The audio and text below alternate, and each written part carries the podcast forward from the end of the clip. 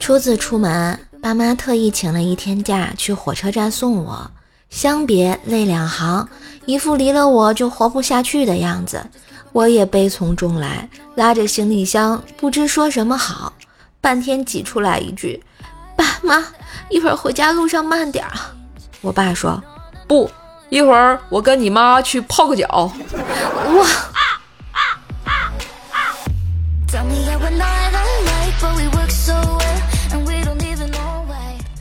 今天啊，在站台等车，看见一个小女孩挺可爱的，就抱起了她，亲了她一脸。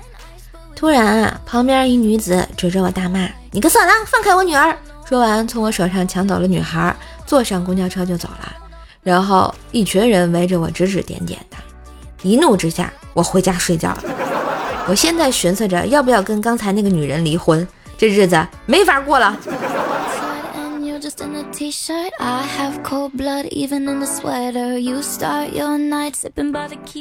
加班两夜没有睡，公交车上迷迷糊糊的，感觉挎包一动，左手条件反射弧一抓，妈呀，抓到一个女小偷的手，她窥了我一眼，抱着我的挎包就委屈的哭了。见周围几个小伙儿貌似要见义勇为，女贼自以为得逞，我叹了口气说：“大姐，偷我手机、钱包都 OK，你别偷我警官证呀，我还得上班呢。”他哇的一声又哭出来了，那叫一个绝望啊！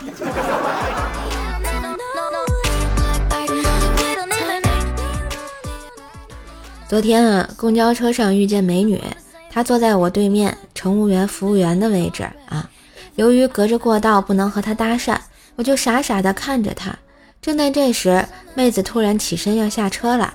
我看到她座位上有一瓶红茶，就抓起来啊，就追过去，柔柔地说：“妹子，你的水忘拿了。”这时就听门口那位乘务员瞪眼对我说：“放下，那是老娘的水。”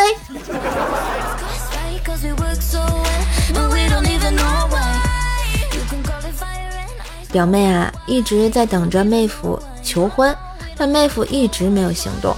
终于在生日的时候，表妹看着妹夫口袋里有盒子形状的物品，就兴奋地等着。到了晚上，表妹实在忍不住了，指了指他口袋：“你这裤子里的东西我都看见了。”妹夫无奈地拿出来，一脸不舍：“这烟真不是我买的啊。”呵呵。今日份的段子就播到这里啦！喜欢节目记得关注专辑、点赞、留言、分享，给射手节目打 call。当然也别忘了给专辑打个五星好评啊！拜托拜托啦！